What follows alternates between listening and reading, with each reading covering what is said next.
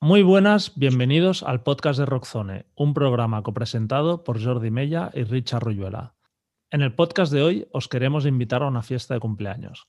Cream, la banda catalana de punk rock, ha celebrado 10 años de carrera publicando un disco recopilatorio titulado The Ones per veure una bona merda, en el que han regrabado algunos de sus temas más populares en inglés y en el que también han invitado a algunos de sus amigos músicos a cantar con ellos.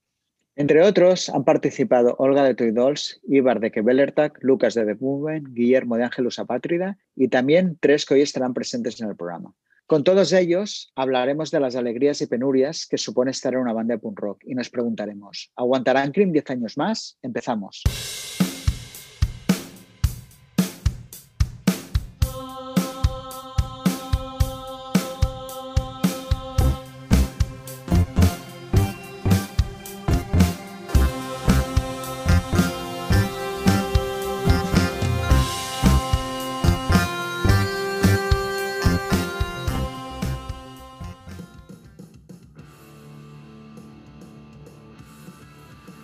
Nadie podía esperar que Cream llegaran tan lejos cuando empezaron a tocar juntos en 2011.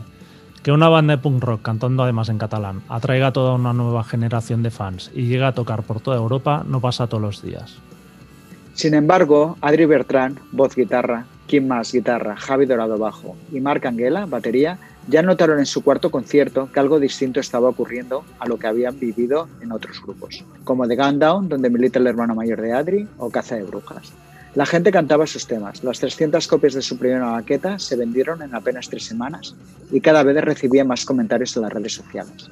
Las buenas sensaciones se confirmaron durante la gira de presentación de su primer álbum homónimo, publicado en febrero de 2014, en la que empezaron a ver un montón de gente que no conocían luciendo sus camisetas con su ahora ya icónico logo de la soga.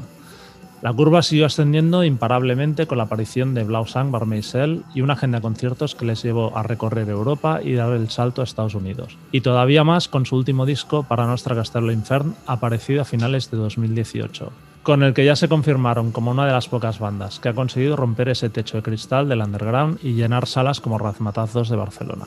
Llegados al 2021, tocaba celebrar su décimo aniversario con algo especial y aunque de no ser por la pandemia ya habrían publicado su cuarto disco, decidieron lanzarse a la aventura de grabar un álbum recopilatorio con adaptaciones al inglés de algunas de sus canciones más populares, y también invitar a algunos de los amigos que han hecho en la carretera a lo largo de 10 años. Un hito que bien merecía ser celebrado también en nuestro podcast. Para charlar sobre lo nuevo de Cream, hoy contamos con cinco invitados muy especiales. En primer lugar, saludamos a Adri Bertrán y Kim Mas, cantante y guitarristas de los propios Cream. Hola Adri, hola Kim. Hola. Hola, ¿qué tal? También saludamos a Víctor, vocalista de Lions Love.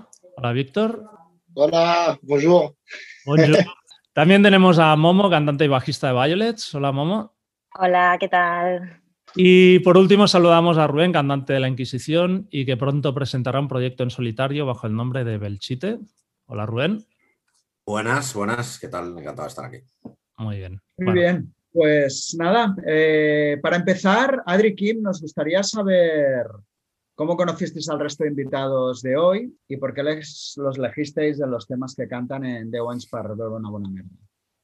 Vale. Bueno, yo primero de todo, gracias a todos los que estáis aquí, todos estáis aquí, por eh, cada uno por la parte que os toca, pero ya, ya porque personalmente no lo había dicho, no os he visto, no, sí que gracias. Y nada, eh, en este caso, a ver, yo personalmente me acuerdo, bueno, de, conocerles, a, por ejemplo, a Víctor le conocí personalmente ya como en Lions Low en un concierto, pero no me acuerdo cuál. No sé si tú, Kim, no recuerdo la. Bueno, yo lo conocí un poco antes igual, porque tocamos con Mondanikens alguna vez, sí. con Lions Low. Pero sí, que... de, de, vernos en conciertos. Le, le, le conocí un videoclip de, de Ruth Bright. Le conocí. Tiene un videoclip de Beyoncé, ¿no? Ahí, ahí, ahí, ahí, eso va a decir, eso va a decir, eso va a decir. Mejor, mejor. Eh, creo que yo me acuerdo, hemos tocado juntos el primer concierto en Madrid pero sí, sí que hemos, hemos, eh, hemos, tocado también con Von Danikens en, en Castellón. Cerca de, cerca de Valencia o algo. Sí, en Castellón. En Castellón, eso, sí. ¿te acuerdas? Sí, sí. Pues sí. Por eso yo creo que nos conocimos allí. Pero es, es porque yo, yo soy un fan total de Cream. Solo. he, pagado mucho para, hacer, eh, para estar en, el álbum. De hecho, me acuerdo que querías hacer Benvingut Enemic. Te pusimos una difícil. Me gusta también, no, te preocupes. A Rubén. hace muchos años. Claro. Pues yo creo que de, vernos por Tarragona y tal, de cuando Malaria y todo el rollo. Bueno, a ti, Kim, te conozco de esto, yo creo. Eh, Adri es más. Adri es un, tío más joven y dinámico y le conozco hace menos. Eh, pero me parece que la primera, las primeras veces que coincidimos, yo creo que eran en las fiestas haciendo maldades ahí, en las fiestas de Tarragona, haciendo el mal. Eh, no, pero ya te, conocía de antes, claro. Ya nos conocíamos de antes de, bueno, de tocar. Yo, creo que fui el primero en pillar el disco de Cream. O sea, si, no fui el primero. De los eh, porque, ya tenía la maqueta y tal, y me, bueno, o sea, para mí Cream cambió el juego de la música en catalán. O sea, quiero decir que, en Cataluña joder, hay un mogollón de bandas de mierda como el Spech o como este rollo, es mi opinión, ¿eh? luego todo el mundo o pues yo, yo qué sé, o hay una fórmula, digamos, del punk en catalán, pues que era más reivindicativo, o no sé, o de, otra forma. Y a mí el rollo de Cream que me moló y, por lo que me hice fan absoluto fue porque extrapolaban lo personal para hacer lo social, ¿no? Entonces, o sea, tienen temas que son, bueno, que para mí son políticos de alguna forma, pero tienen una forma de abordarlo distinta que yo qué sé, que que el, que el mundo de, la festeta y la reivindicación, no sé, Rubén, hemos dicho que no iba a ser una comida de polla.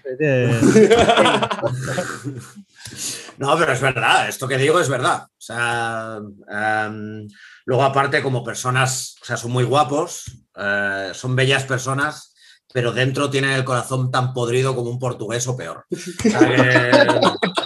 O decir, son gente guapa y tal, pero, pero, pero son mala gente, mala gente. ¿Y a, Momo cómo la conocisteis? A Momo la conocí personalmente antes de verlas con, con Violets, creo. ¿Puede ser, Momo? ¿Puede ser? Yo a ellos los conocía mm, por, la banda y, y pero es que no me acuerdo cuando nos conocimos así más. Yo también. cuando, cuando, toca, no, cuando tocamos en el, en el Fontana? Fontana. Ah, vale, porque organizamos con otros shows en Fontana que digamos una que no nos volvieron a dejar montar nada más. pues ahí. Yo me llevé un extintor. Y ya lo ah, devolveré. Muy bien. ¿Y, por qué elegisteis los temas que, que cantan? En el caso de Víctor. Ah, en el, caso de Víctor fue porque, porque creo que con el rollo de Lions puede, o sea, creo que es fácil de, meter junto en el mismo saco. Tiene un poco de rollo épico, pero no sé, la, voz en ese tema pide como esa contundencia, no sé. Ah, y de hecho quedó como bastante mejor de lo que podía esperar, porque a mí se me, para mí era un infierno ese tema y, y fue creo que una lección guay. O sea, creo que lo vimos rápido. Con los corazos ahí. La hostia. De Thomas. ¿Y los demás? En caso de, en caso de Violets, eh, yo, es que tenía la idea, como el tema que de Paper Boats, ya me sonaba como muy rollo, no sé, como Los Ángeles, plan punk rock. Y, pensé, no sé, con ellas ya es el, o sea, es que va a sonar mejor que, muchas bandas que me flipan de, ese rollo. O sea, no sé, tenía, tenía, tenía, o sea, creo que personalmente em, era, era, como que, una, que tenía que ser esta. O sea, tenía que, que, exagerar un poco más aún el, rollo este que tiene de, por sí el tema con ellas. Y es que es increíble.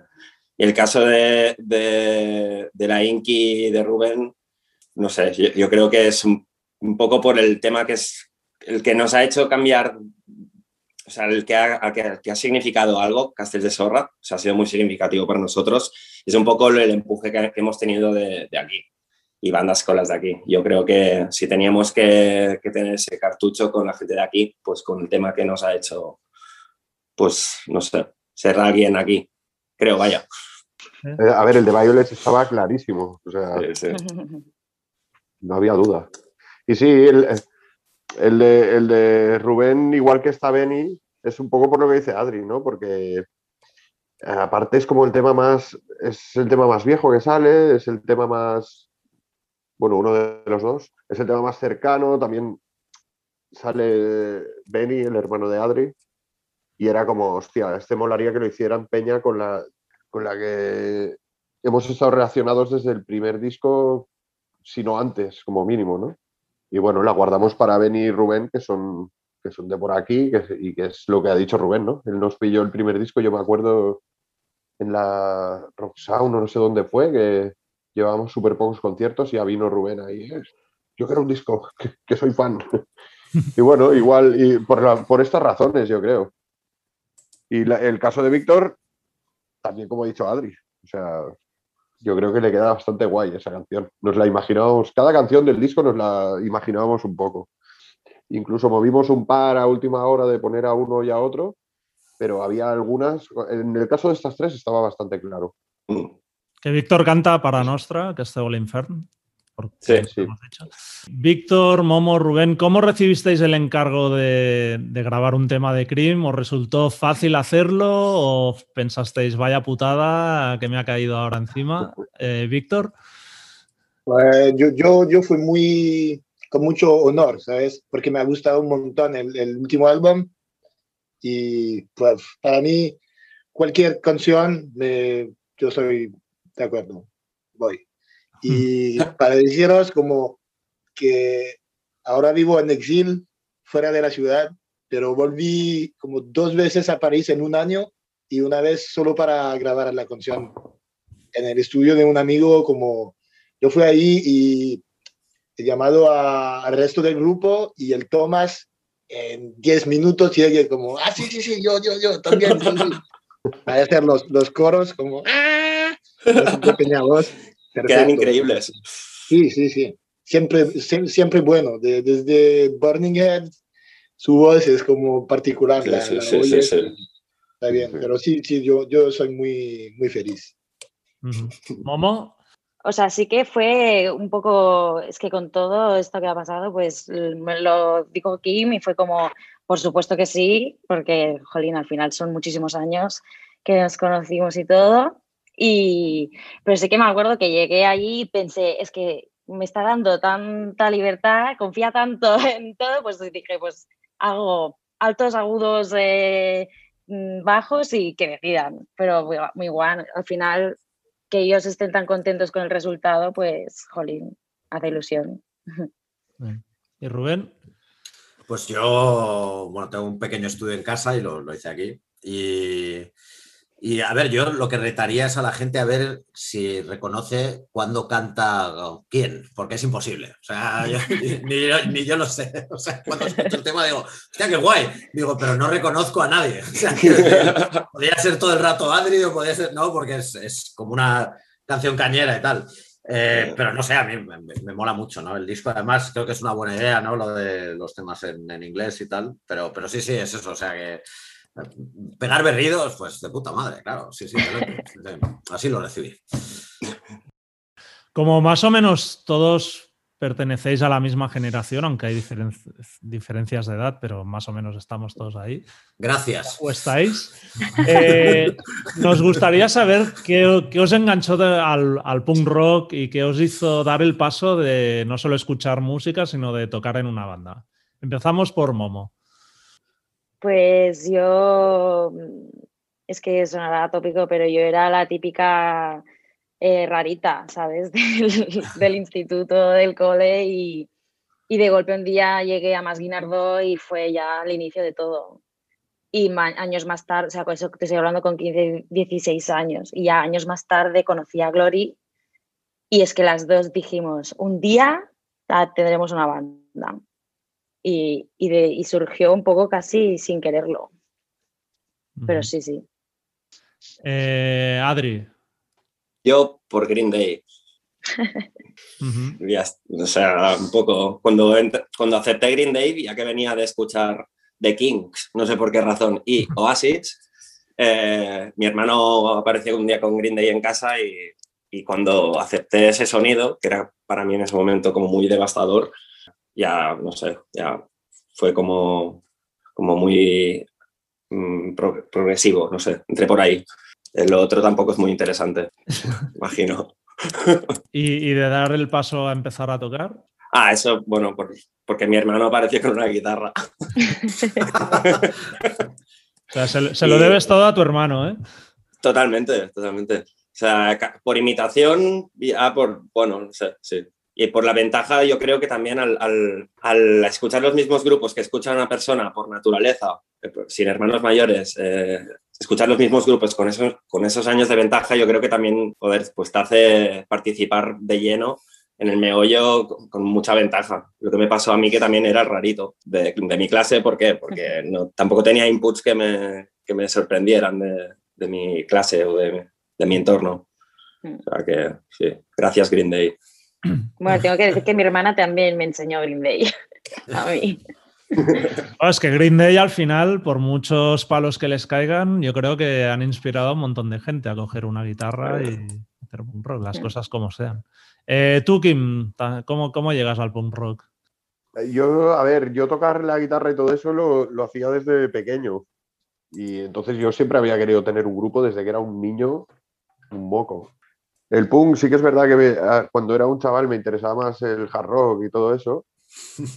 Y, y el punk, no recuerdo exactamente la, primera. A ver, escuché también en esa. Eh, cuando yo iba al cole, que también era un rarito, creo que todos somos, éramos los raritos.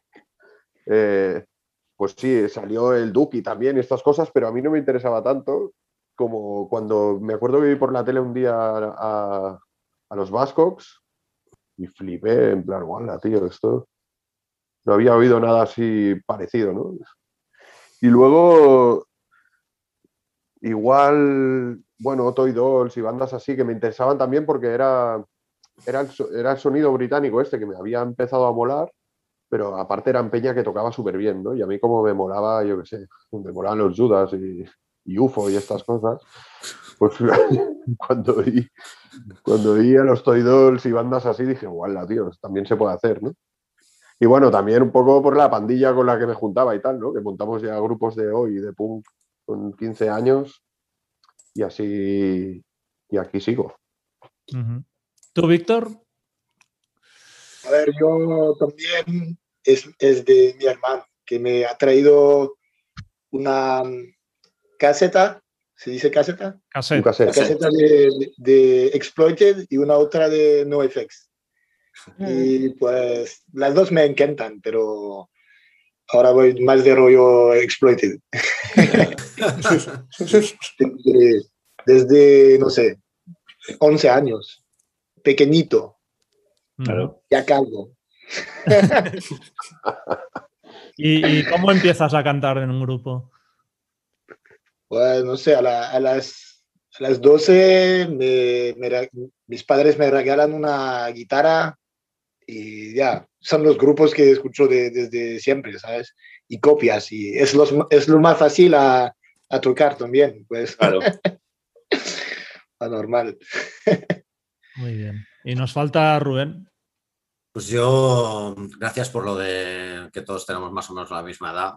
Eh, pero yo eh, nací en el año 1977 y entonces por eso ya estaba espiritualmente eh, resignado a, tocar punk. O sea, no, no hubo ya vuelta atrás. Desde que nací ya en el año 77, el destino me, hizo llegar ahí. Pero yo creo que, empecé a interesarme por la movida esta, curiosamente, porque cuando yo era pequeño joder, veías punk en la tele. O sea, había un programa que se llamaba Plastic, por ejemplo, que salía en Exploited, o bueno, en los 80, o sea, quiero decir, los Ramones salían habitualmente, tal, no, era una movida, bueno, muy underground, o sea, quiero decir, existía, ¿no? Y yo creo que empezó a escuchar punk, pues yo qué sé, con nueve años o diez o así, en los, en los 80 y tal, o me empezó a interesar, sobre todo al principio me molaban siniestro tal porque decían palabrotas, entonces para un niño, un grupo que dice palabrotas es lo mejor que le puede pasar.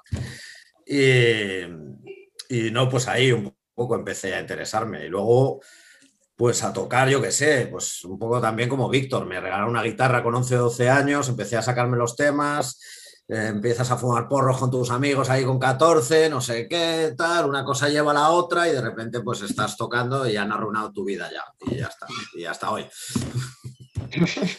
De hecho, una de las cosas que obviamente llama la atención es que, Krim, habéis pasado adaptado los temas del catalán al inglés.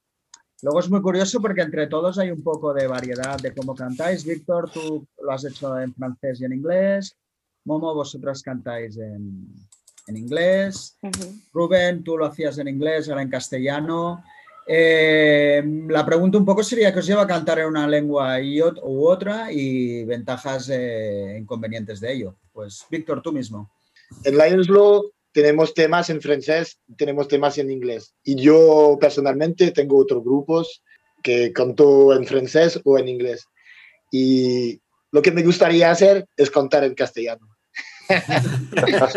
pero, pero no fue del propósito de ese disco, porque pues son clásicos de Cream y es, es, una nueva forma hacerlos en inglés. Para mí es, es, una, es una buena idea porque, porque cuando ves, lo ves de, de, otro país, como en Francia, Cream, la gente les gusta la música, pero no, no entienden las letras porque es en, es en catalán. Y cuando lo ves en, en, en países catalán, es enorme, ¿sabes? La, la gente les gusta. Y, y, y, yo lo sé, es porque las letras son muy buenas, ¿sabes? Y hacerlo en inglés para que toda la gente en el mundo lo puedes entender un poco más, para mí es una buena idea. Pero, por ejemplo, en Francia hay diferencia a nivel de público si cantas en francés o cuando lo haces en inglés o no. ¿O no, no es importante? La gente, la gente en Francia no habla bien inglés, ¿sabes? No habla bien nada ni francés, ni inglés, ni, pero, pero sí, eh, para mí, como no, no, fue el propósito de, de, de Lions Law, pero yo he visto la, la, diferencia porque mis primeros grupos fueron grupos en, en, francés y solo hacer la, casi la misma música, pero con letras en inglés. Ya la gente de Estados Unidos nos invitan como por todos lados, ¿sabes? es, es más te va a abrir puertas internacionales. Pero, a ver, no sé, si, no sé si es para girar más o solo para abrir su, sus letras y su corazón. El interior de tu canción es muy importante, ¿sabes? Y no sé, no sé por qué. A ver, gente de Cream, explícanos. Sí, lo que dices tú ahora sí. la, intención, la intención del disco va un poco por aquí de ver qué pasa también fuera cuando nos escuchen cantar en inglés, ¿no? Porque siempre que hemos ido a otros países ha sido en catalán. En relación a todo esto, sí que es verdad que todos los grupos que aparecen en el disco son grupos que normalmente cantan en inglés. Aunque en el caso de Víctor, por ejemplo, tiene varias bandas, incluso en la Slow canta en francés algunas canciones. O sea, tanto Violets como, como Lions Low como La Inquisición, como The Gundown, en el caso de Benny, que también está la canción con Rubén, son grupos en inglés todos. Violets, Momo, ¿por qué decidéis cantar en inglés? ¿Cuál es el motivo? Creo que es porque así surgió. O sea, creo que hemos mm, consumido, pues como decía Adri, ¿no? California total, punk rock californiano, música americana, inglesa y, y es donde nos sentíamos, o sea, creo que no, sé, no, no llegamos a hablar de en qué idioma vamos a cantar. Simplemente, como empezamos a, a tocar, cuando nos juntábamos para tocar, tocamos canciones en inglés, pues ya salieron las letras así todo. Y así, sí que es verdad que mucha gente decía, pero ¿por qué cantáis en inglés si al final los movéis por aquí? Pero es que al final es como, como surgía y nos sentíamos cómodas. Bien. Y Rubén, tú que has hecho un poco de cambio y ahora estás, igual puedes... Eh, yo, creo, yo, creo que, que, hay una cosa en, los idiomas y a la hora de elegir los idiomas que es la musicalidad, ¿no? Como decía Momo, pues claro, si tú has escuchado un mogollón de música en inglés y tal, pues es como muy natural que, que, si tú eres una persona que eres fan de la música y tal, pues el inglés tiene una musicalidad ¿no? Eh, distinta al castellano. Entonces, eh, yo creo que hay, hay, un tema principal que es la musicalidad, ¿no? O sea, si yo qué sé, o si haces música hoy, pues has escuchado a, un montón de, de, bandas que, que, cantan en inglés, ¿no? Entonces, yo creo que una de las razones por las que elegir un idioma a otro es esa, ¿no? O sea, porque cantar en inglés mola, porque eh, digamos que tiene un feeling más más fiel a la música que has, con la que has crecido o que has escuchado o que, puedes o que quieres reproducir. Y el tema del castellano, eh, yo al principio también tenía un poco, es, mi idea, ¿eh? tenía, tenía, un poco la idea de, que eh, realmente en castellano pues te cerrabas puertas y tal, y es justamente todo lo contrario. O sea, porque, por ejemplo, con, grupos que, tenía, yo qué sé, con, con Secret Army, pues íbamos al extranjero y tal, y hacíamos una versión de cicatriz, y la gente después te decía, hostia, ¿cuál era esa canción? No sé qué, porque a la gente le gusta escuchar catalán, le gusta escuchar eh, le gusta escuchar castellano y tal, sobre todo, pues yo que sé, en Alemania o sitios así que tampoco el inglés es la, lengua principal, yo creo que lo encuentran exótico, ¿no? Eh, pero yo creo que un poco las, eh, claro, la razón por, la que cantar en castellano, catalán o lo que sea, hombre, porque evidentemente es más cercano a ti, ¿no? O sea, tú yo, por ejemplo, me puedo expresar mucho mejor en, o sea, sé inglés, pero me puedo expresar mejor en, castellano. Y yo creo que un poco la, diferencia pues puede ser esa, no sé, pero supongo que cada uno también tiene sus, sus propias eh, conclusiones sobre esto. Adrián, en el caso de, de Cream, desde el primer momento salió el cantar en catalán de manera natural o habíais hecho alguna prueba antes en castellano o en inglés? O...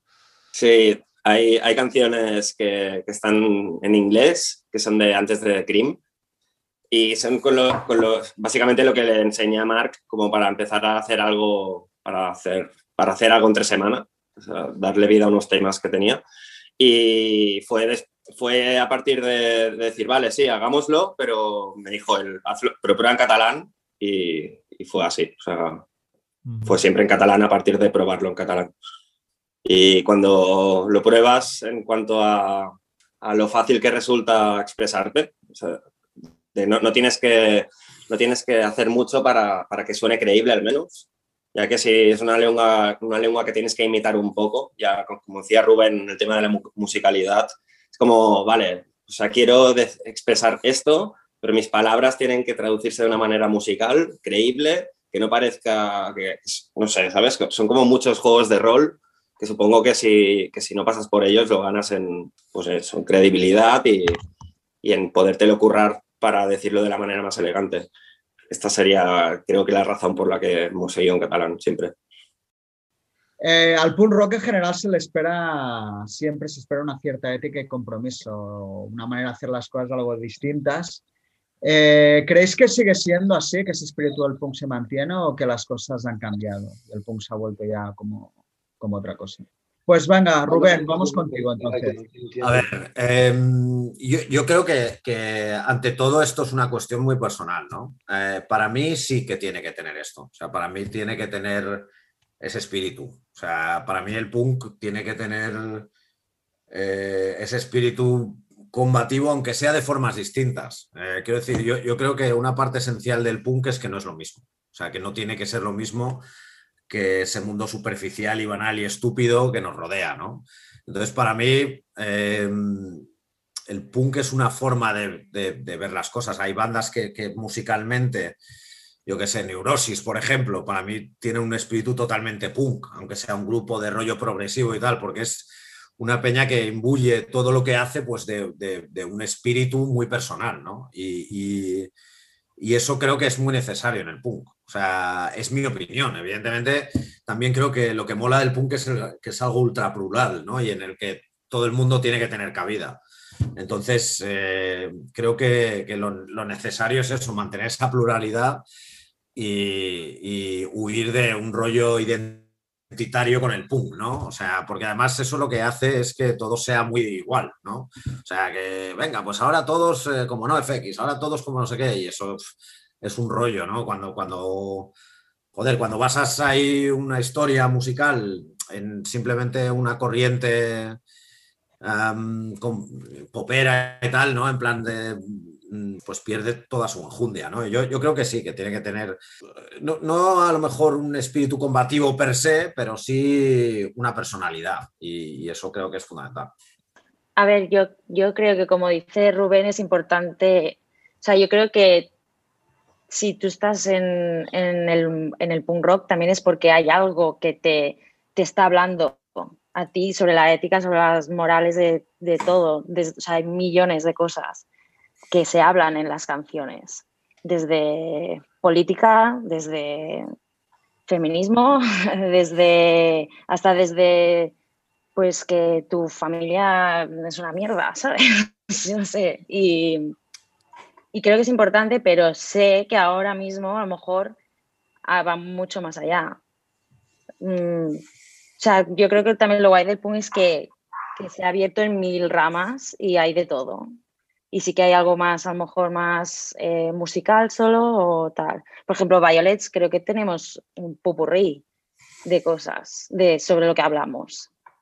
Pero, o sea, creo que puede, puede como, dice, como decía Rubén, hay cabida para todo un poco. Pero creo que sí que es como la esencia un poco de, que es que si no te habla lo que de, lo que va todo esto, pues como a lo mejor dices estos ruidos, ¿sabes? No sé.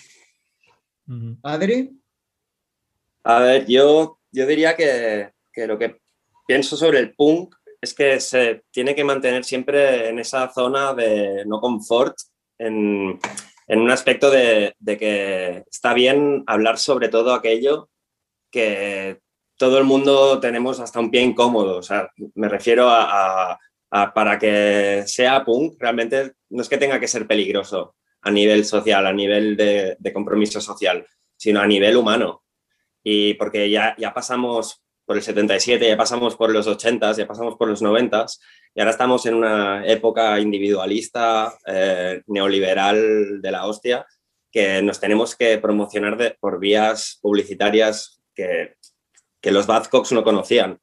Y, entonces lo que pasa con el punk creo que a veces quiere ser un poco lo que, como un paréntesis en, la historia, eh, con un contexto concreto y que le tenemos que, se tiene que rendir homenaje a una época, a un, purismo que pienso que cuanto más lejos estamos de él, más vacío es este, este purismo, porque, no, porque ya está descontextualizado. Y ahora que creo que, la, por ejemplo, la lucha feminista eh, se, tiene, se tiene que enfocar directamente en el contexto de ahora y esto creo que va a ser para mí el, punk de ahora, el punk de derrocar un poco el, el, el, concepto del patriarcado como lo conocemos y hasta que nosotros mismos, los que formamos parte de la escena, los que tenemos que decir cosas, lo hagamos como de una manera como rotos, ya, o sea, queremos romper. Y esto para mí tiene que ser ahora el, punk que rinda homenaje un poco a lo que tendría que ser la idea de punk ahora mismo. Kim, ¿cómo lo ves tú? Bueno, yo lo veo, yo veo que es como imprescindible, o sea, mantener el mismo espíritu siempre, te vaya como te vaya, toques en una banda que dure muchos años o pocos, o vendas más discos o menos, para mí es que es súper, súper imprescindible.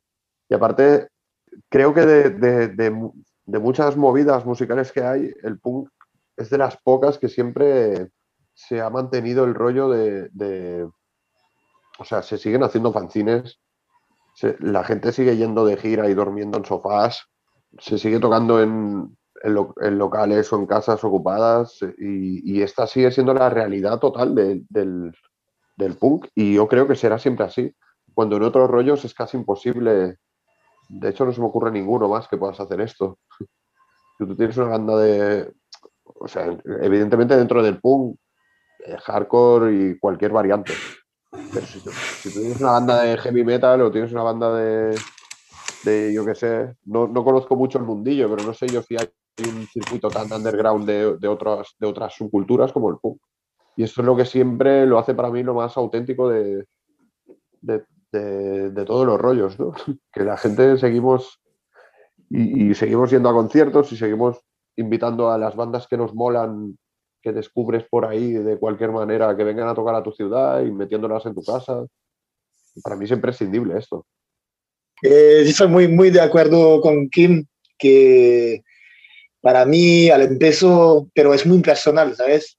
Eh, es un grito de rebelión, ser punk, hacer música punk, siempre estar en contra del sistema, de las reglas y de, de todo, de como, como como lo dice Momo, de tu familia, empezó con, empieza con tu familia, pero, pero eh, es muy personal porque hay, va a ser grupos punk que, que hacen canciones de amor y otros de, de, odio, no sé, pero son grupos punk, pero no, no, no tienen la misma, la misma manera de, ver la música punk, pero al final son parte de la misma familia. El, el punk internacional es un, es un red y es una familia que, que ja, no sé cómo decirte, pero sí, que sigue con, con fanzines y organizaciones pequeñas, pero que, que, que no necesitan como los redes eh, de dinero y de, de la, ¿cómo se dice?, sellos grandes o no sé qué. Eso es para mí lo más importante ahora, como todos en la misma, en la misma familia que se llama punk rock, ¿sabes? Ligado un poco con esta pregunta, pues en el punk rock y en el hardcore siempre se ha dado mucha importancia al concepto de, escena. ¿Creéis que actualmente sigue existiendo en España, por ejemplo, esa escena punk rock y os ha ayudado en vuestro caso, en, vuestras respectivas bandas? ¿Os sentís partes de una escena o, no? Eh, Adri. Nos sentimos una patata caliente entre escenas, que es lo guay. Pensamos, porque claro, a ver, nosotros somos de Tarragona, somos, estamos afincados en Tarragona, pero, pero es verdad que en Tarragona tampoco existe como, como un colectivo definido eh, y constante que, es, que pueda decirse, llamarse una escena. Sí que hay gente que, que va a los conciertos, que montan algunas salas, bueno, porque tiene más o menos conocimiento de, bandas que molen, que puedan venir e interesar, pero tampoco es una escena, al menos el recuerdo que yo tengo antes de, todo esto, pero, pero como banda sabemos que existen y que, y que es importante, o sea, saco de importante el concepto escena porque vas a una ciudad, vas a otra y de alguna manera generas un tejido, un tejido entre personas que, bueno, que van a lo mismo, buscan lo mismo y, y, pueden compartir lo mismo. Así que sí, obviamente es importante. Sí, yo a veces, a veces leo por ahí Peña que dice, no, la escena no existe. O sea, también supongo que es bastante un punto de vista personal, pero para mí sí que existe ese rollo.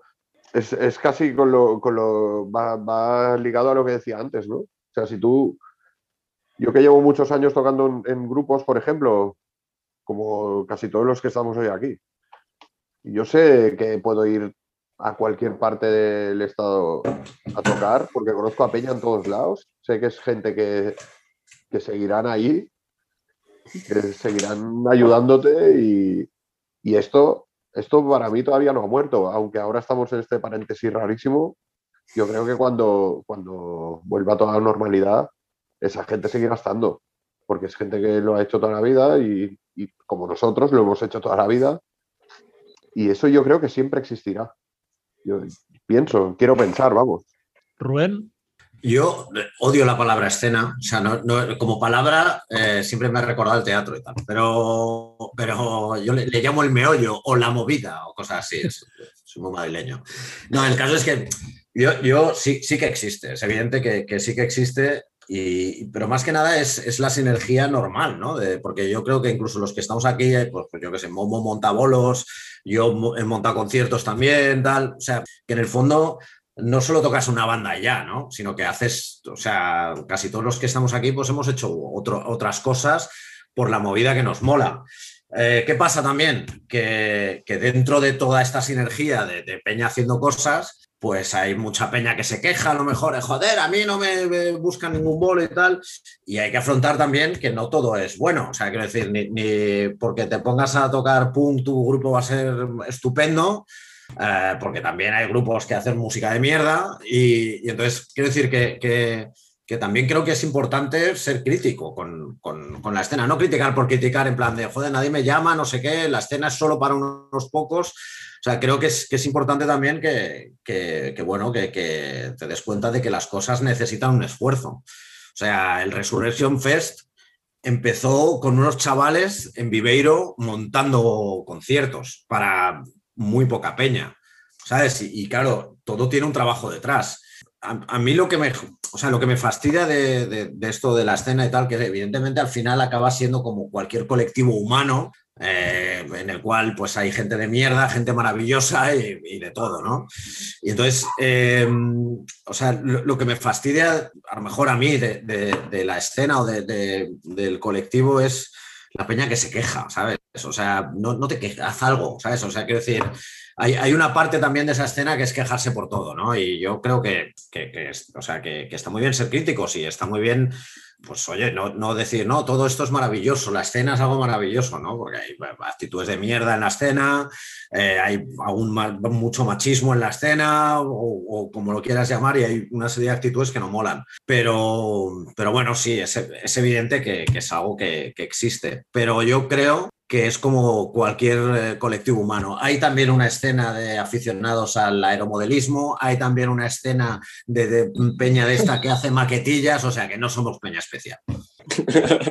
En vuestro caso, pues eso, también pues has montado conciertos, o sea, tenías desde el principio cierta conciencia de que tenías que construir algo y no solo tocar en un grupo y esperar que la gente venga o sea, y es que, por ejemplo, como hablábamos antes de, para mí una de las, de las esencias del punk es el do it yourself. Entonces, para mí me ha acompañado en todos los sentidos, en empezar una banda, en moverte con la banda. Yo he tenido como mucha ambición de estar un poco como en, todas en todos los lados, pues desde el escenario, desde detrás del escenario, como delante del escenario.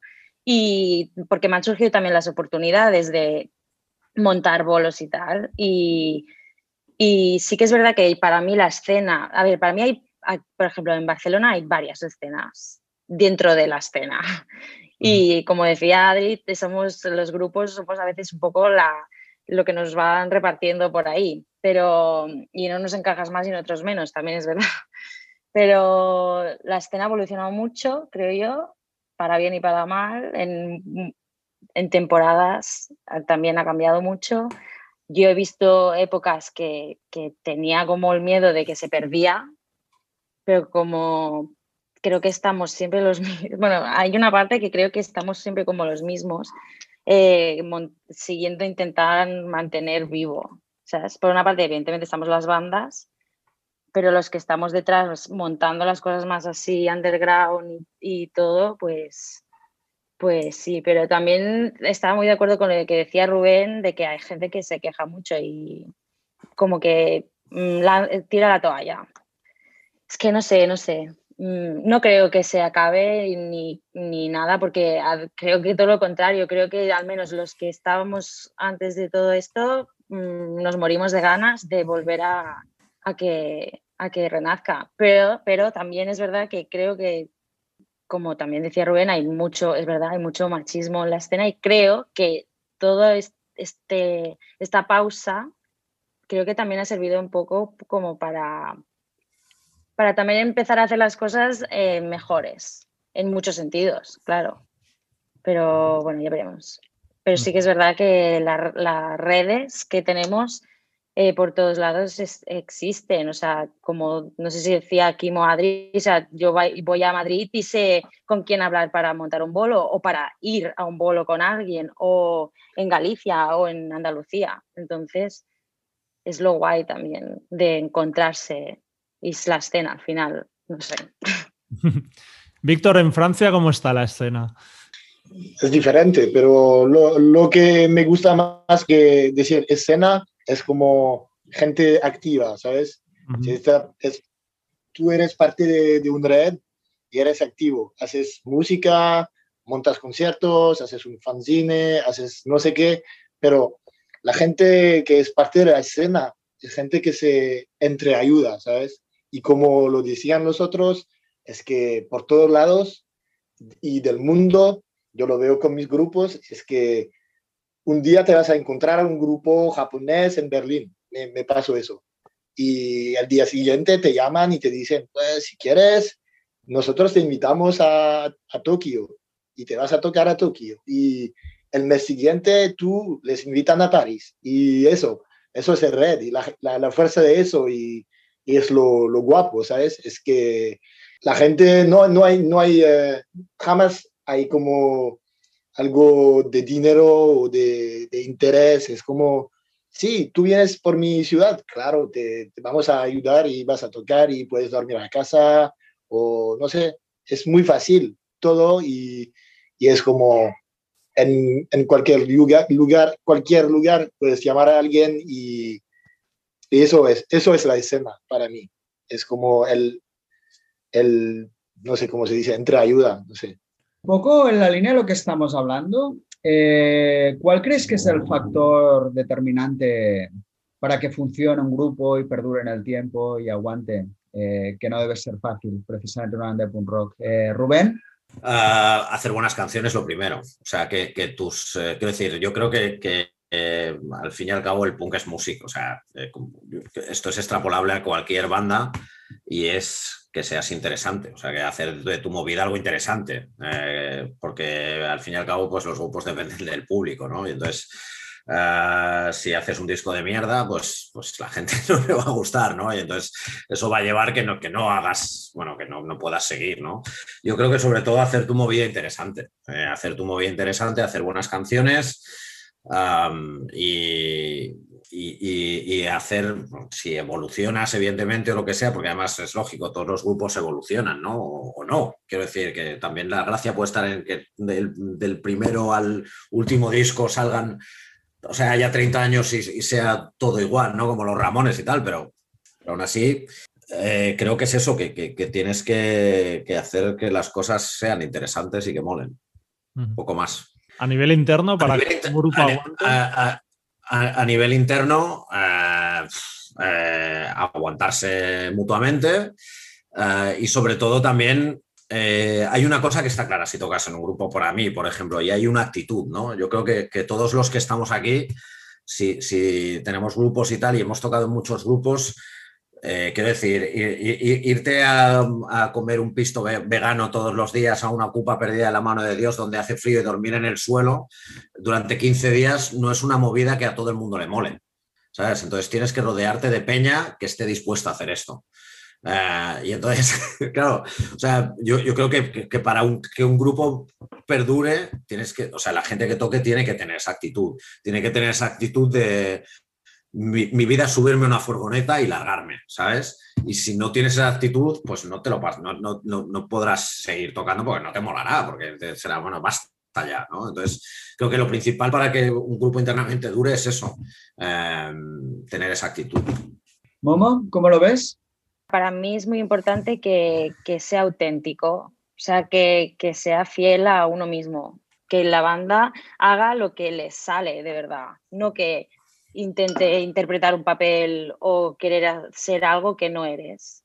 Evidentemente, y yo creo que a partir de aquí salen las buenas canciones, sale todo lo demás. O sea, funciona solo, creo. O sea, si intentas hacer algo que realmente no, creo que entonces ahí es donde está el error. O sea, creo que de hecho, o sea, puedo decir de todos los que estamos aquí, nuestras bandas, si han sido algo, es porque creo que es porque hemos hecho lo que nos ha salido y nos gusta de verdad y o sea, evidentemente tiene que haber un punto musical, pues que de verdad creo que es que vienes solo si realmente eres, eres fiel a ti mismo y eh, de modo interno. Creo que es importante que entre todos los de la, o sea, una, lo que ha dicho Rubén, súper de acuerdo, pero creo que también es muy importante que todos estemos, estén como en el mismo, en el mismo tren, básicamente. O sea, que todos quieran lo mismo.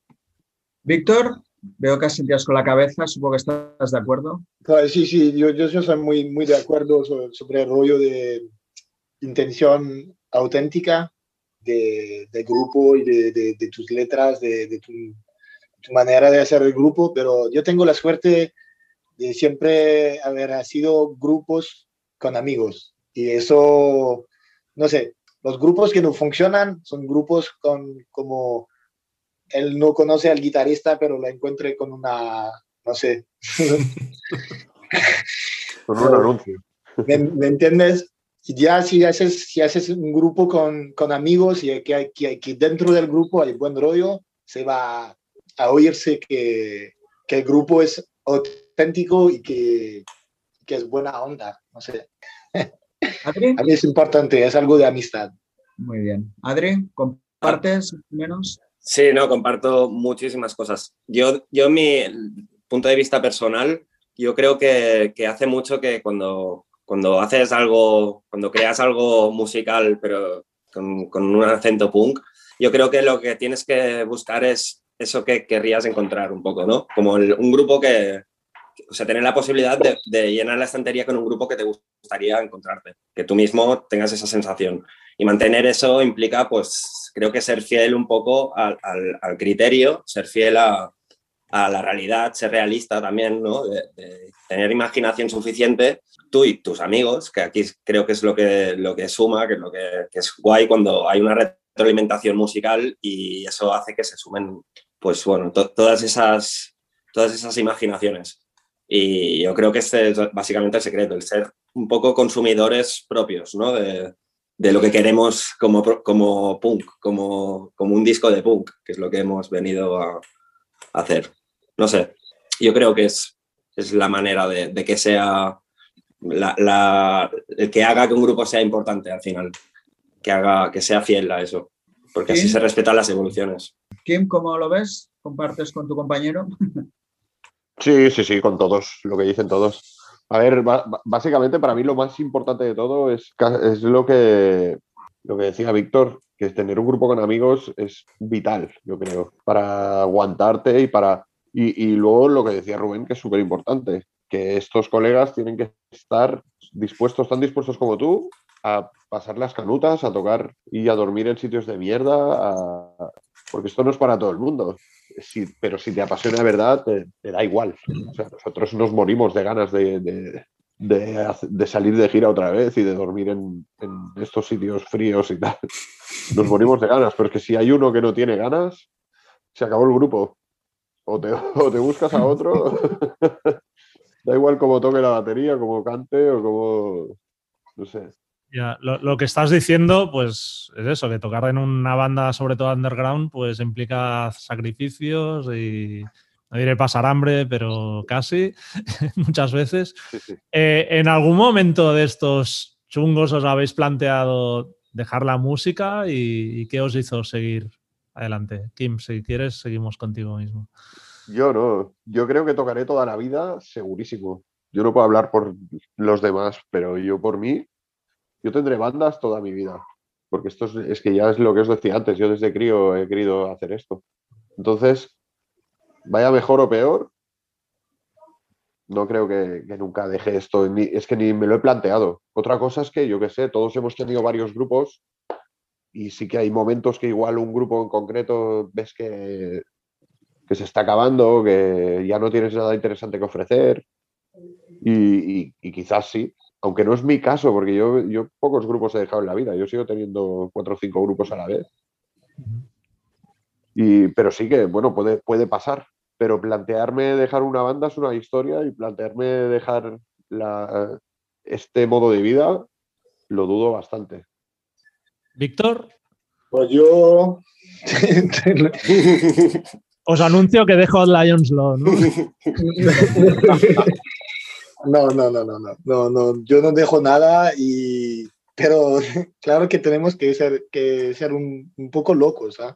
Para vivir eso es, son sacrificios, pero si a ti no te gusta, no tienes, te debes dejar todo eso, porque eso jamás lo he vivido como un sacrificio, para mí es un placer.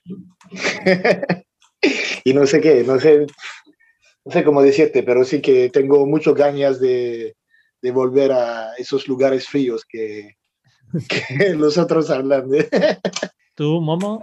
Mm, pues no, o sea, no me, o sea, no me he planteado nunca dejar la música, pero en ningún, en ningún de sus, de, eh, como, o sea, como digo, he estado en grupos eh, montando bolos, o sea, no, yo no me puedo desenganchar de esto al final no sé, es que lo único que me apetece ahora es ir otra vez cada fin de a un bolo, me da igual de lo que sea, pero ir.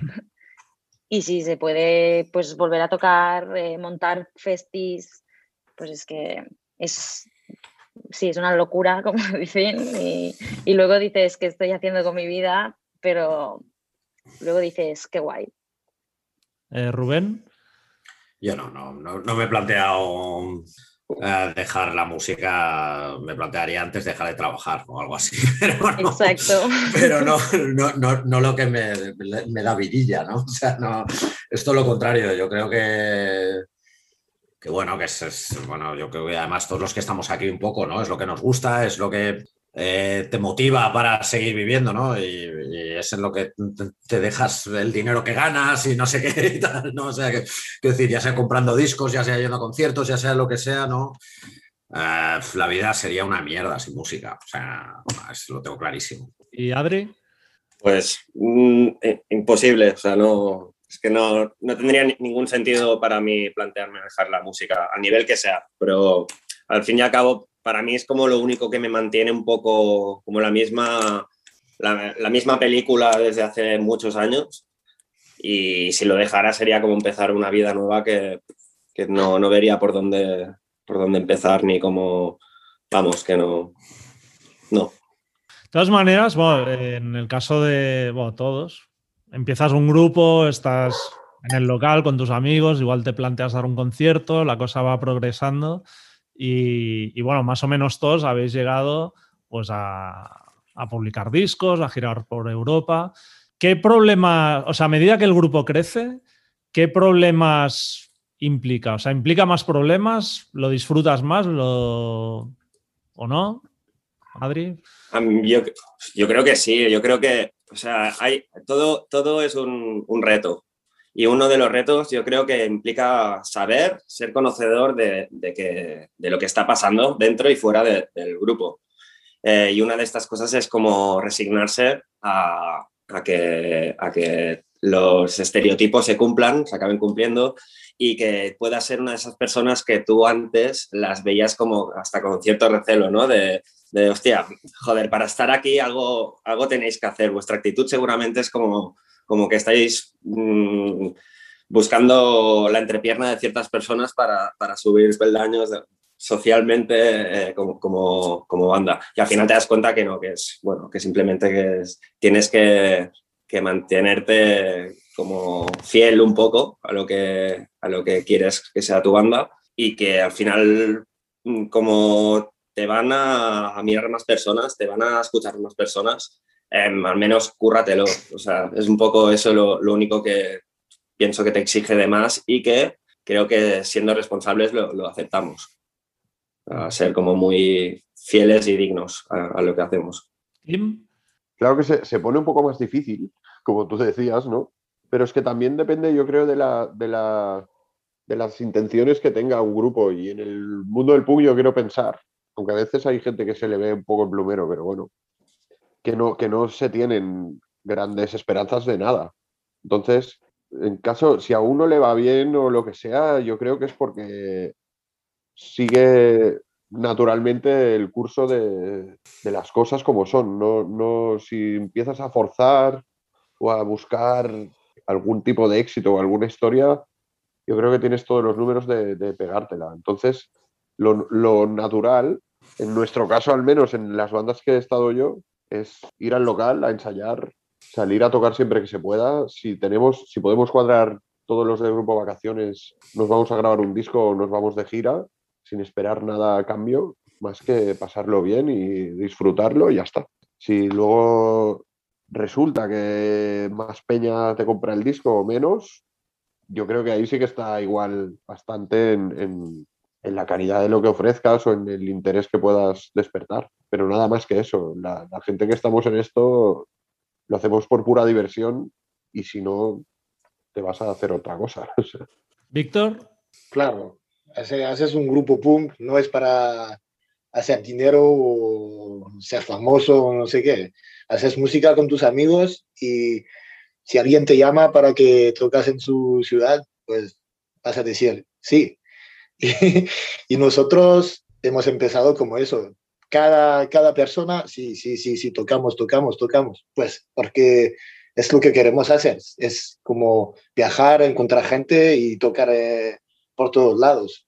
Solo disfrutas de si, si funciona bien, estás feliz y si no, estás también feliz porque haces música con tus amigos, ¿sabes? Para mí es muy, muy simple, muy natural también. ¿Momo?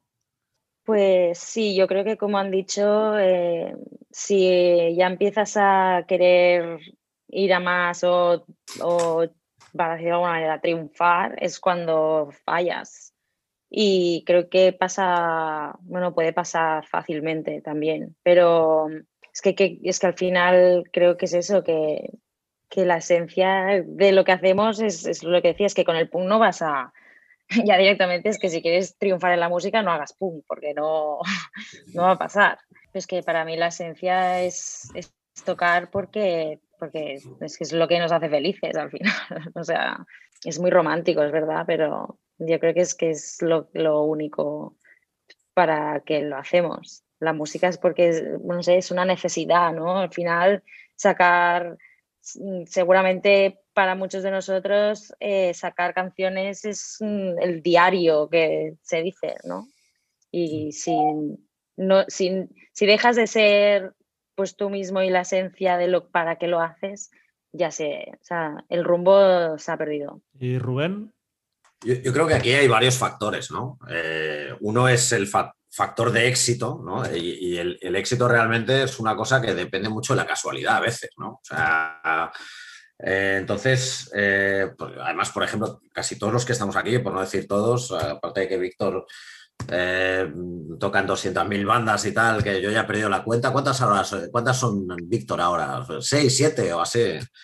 No sabes. pues el caso es que a, lo que voy es que, realmente esto, de la actitud que estábamos hablando y tal, joder, pues sí, tú puedes tener una banda que tenga mucho éxito ah, por, esa casualidad, pero luego vas a tocar en otros grupos o lo que sea, o vas a seguir haciendo cosas, ¿no? Entonces, eh, respecto a lo del éxito, o sea, si da la casualidad de que tu banda tiene más o menos éxito, búscate un manager, búscate a alguien que cuide la parte del comercio, porque en general la peña que tocamos en grupo somos bastante zoquetes y tienes que evitar meter a 500 tíos en una sala y que te paguen una mierda. O sea, yo ese sería el consejo que, que le daría a, gente que, consigue tener cierto éxito. Desde luego, si haces eh, las cosas por la razón errónea, ah, nunca van a ir bien. Y yo creo que si alguien hace algo bajo la premisa de quiero ser exitoso, pues la vas a cagar. O sea, eso seguro. Pero bueno, yo estoy de acuerdo con todo lo que habéis dicho todos, ¿no? Que realmente eh, esto es una cuestión romántica y tal, y, si haces eh, música en general, es que no, ya no, no digo punk o lo que sea, cualquier tipo de música lo haces porque, primero porque te gusta y por una especie de necesidad primigenia, ¿no? Eh, el éxito si viene, joder, genial, pero no es la razón, para nada, vamos. Nos quedan poco más de dos minutos, así que vamos con la última pregunta, Richard. ¿Aguantarán Cream 10 años más? Adri. Yo por mi parte, seguro que sí. Pero bueno, no sé, no sé qué, no sé qué puede pasar. Pero vaya, personalmente juraría que sí. ¿Kim? Ojalá, sí, sí. O sea, yo como ya he dicho, yo, yo soy muy difícil, yo lo tengo muy difícil para dejar grupos y tal, porque siempre me gusta lo que hago, entonces espero que sí. ¿Y los otros tenéis algo que decir en contra de esto? Kim, deja ya de drogarte tanto porque eh, eh, no vais a durar 10 años más. No, no, si, Kim es un pedazo de pan, es el tío más, más sosainas después de los conciertos, se ve su cerveza tranquilamente y tal. ya está, no, no. En cambio, Adri es un poco más gambitero y más, eh, le gusta más el cachondeito, como a mí. Por eso coincidimos más. Somos la oscuridad. Somos la, la, la, escoriedad. Espero que sigan 20 años más. Muy bien. Pues nada, chicos, eh, gracias por estar. Ha sido genial ver un poco de primera mano vuestras opiniones sobre la escena punk.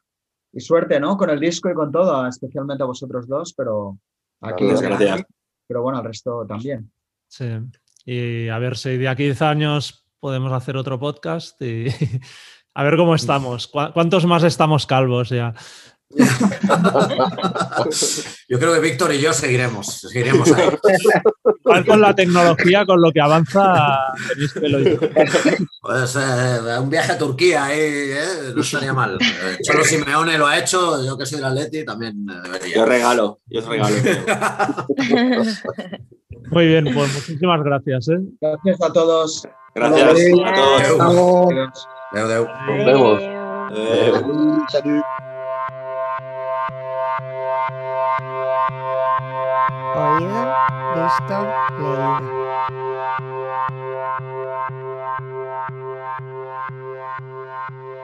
Pues vamos con las recomendaciones de oído, visto, leído. Richard.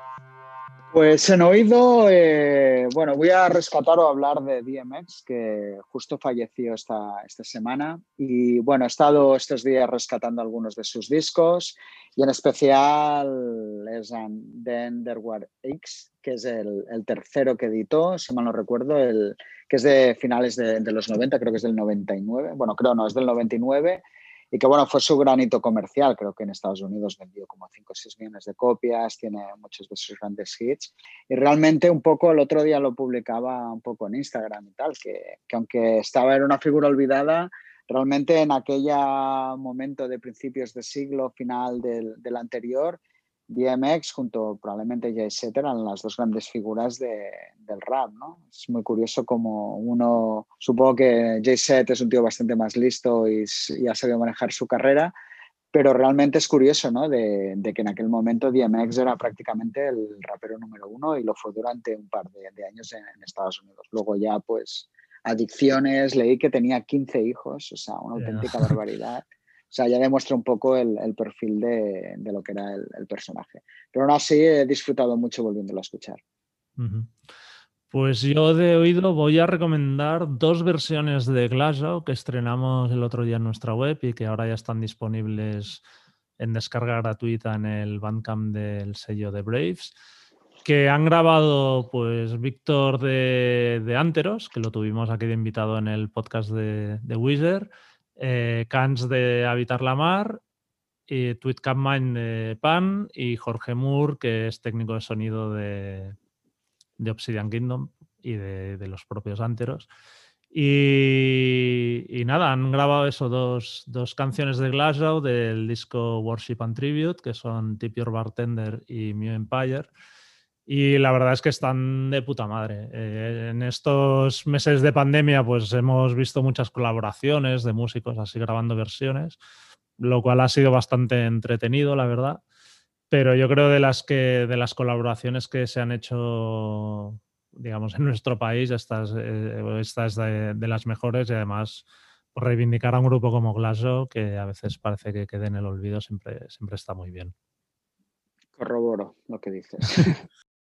En visto, eh, me voy a algo bastante retro, que son, he empezado a ver las series originales de, Batman, las del año, los años 60, empecé en el 65, la que protagonizaba Adam West, y la verdad que las estoy disfrutando la leche. Vi no hace mucho el pack y bien de precio y dije, esto voy a probar, y porque la recordaba de la tele alguna vez, y bueno, la he disfrutado brutal, es alucinante este rollo pop que tiene la serie de los colores, y luego, bueno, no sé, tiene todo un encanto brutal aparte de, lo mítico de las onomatopeyas, ¿no? De que cuando había las luchas salían en pantalla las onomatopeyas y tal. Y la verdad es que, bueno, una pasada. Me lo estoy pasando, pero, pero súper bien. Muy bien. Yo he visto, eh, pues ayer aquello, trasteando por YouTube, me topé con un vídeo en directo de The Gaslight Anthem grabado en el Festival de Reading de 2015 que era en la gira de, Get Hurt, el que fue su, último disco. Y la verdad es que aunque, o sea, Gaslight Anthem, las veces que los había visto en directo, estando yo presente, nunca me habían causado aquello una impresión muy... O sea, estaban bien, pero no me flipaban. Pero, hostia, viéndolos en el concierto este, en un escenario grande, aunque sea de día, ¿eh? o sea, no tiene nada que ver con que tengan producción ni nada de eso, porque no, no llevan nada pero, ostras, suenan las canciones súper bien, el repertorio está muy bien escogido y, me supo mal en plan, hostia, no haber vivido quizá un concierto de ellos como el que, como el que se ve en este, en este vídeo. Y bueno, también una, manera, eso, igual de, de reivindicarlos, porque yo creo que cada vez es más mm, lejano el recuerdo, aunque veo inevitable que se vuelvan a juntar algún día y graben algo nuevo, pero, en este tiempo de transición, pues no está mal ir eh, recuperándolos. Bueno, lo veremos. Yo opino como tú. ¿eh? El concierto bueno aún no, lo he visto, así que chequearemos este y tal.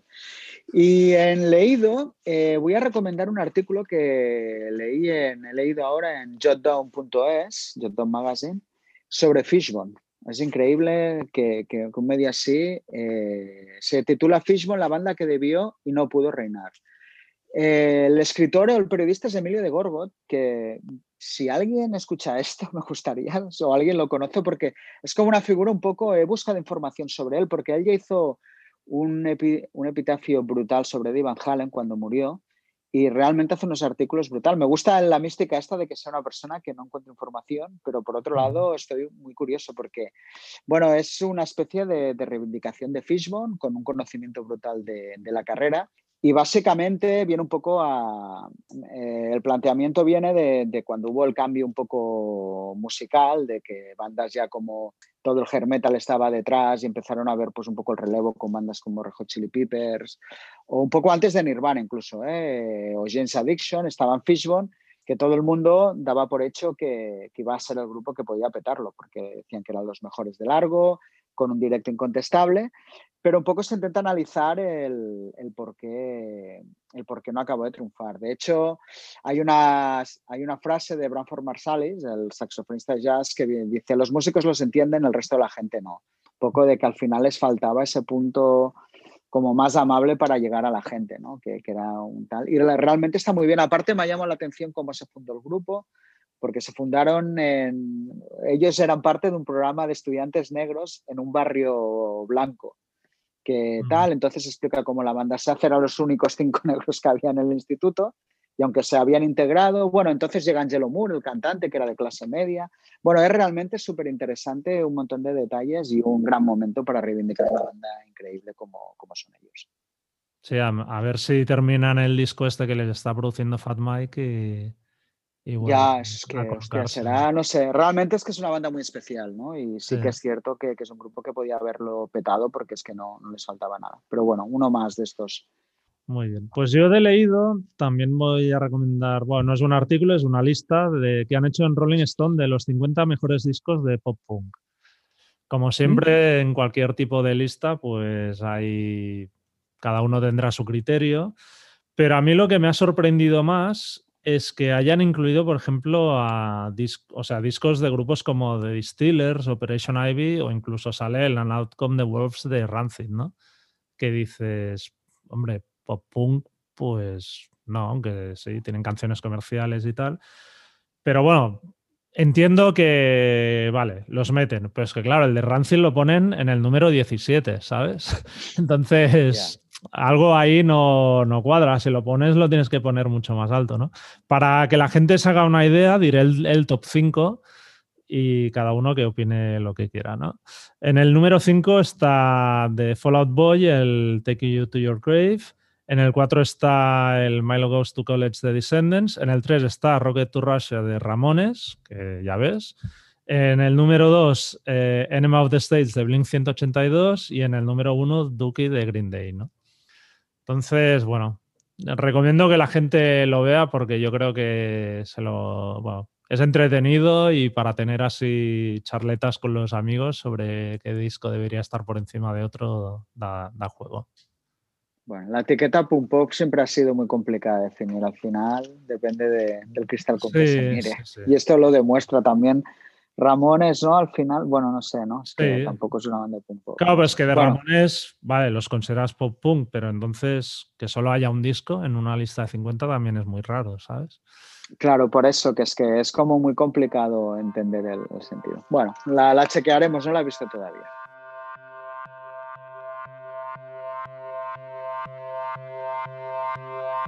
Pues hasta aquí el episodio de hoy. Esperemos que lo hayáis disfrutado. Si es así, por favor descargarte o suscribiros al podcast de Rockzone en cualquiera de las plataformas donde escuchéis vuestros podcasts. Spotify, Apple, iBox y dejarnos una puntuación o un comentario. Y si os ha gustado, no dudéis en recomendar el podcast a vuestros amigos. Muchas gracias hasta la semana que viene. Hasta entonces podéis seguirnos como siempre en nuestra web rockzonemac.com, así como a través de Facebook, Twitter o Instagram. Nos vemos.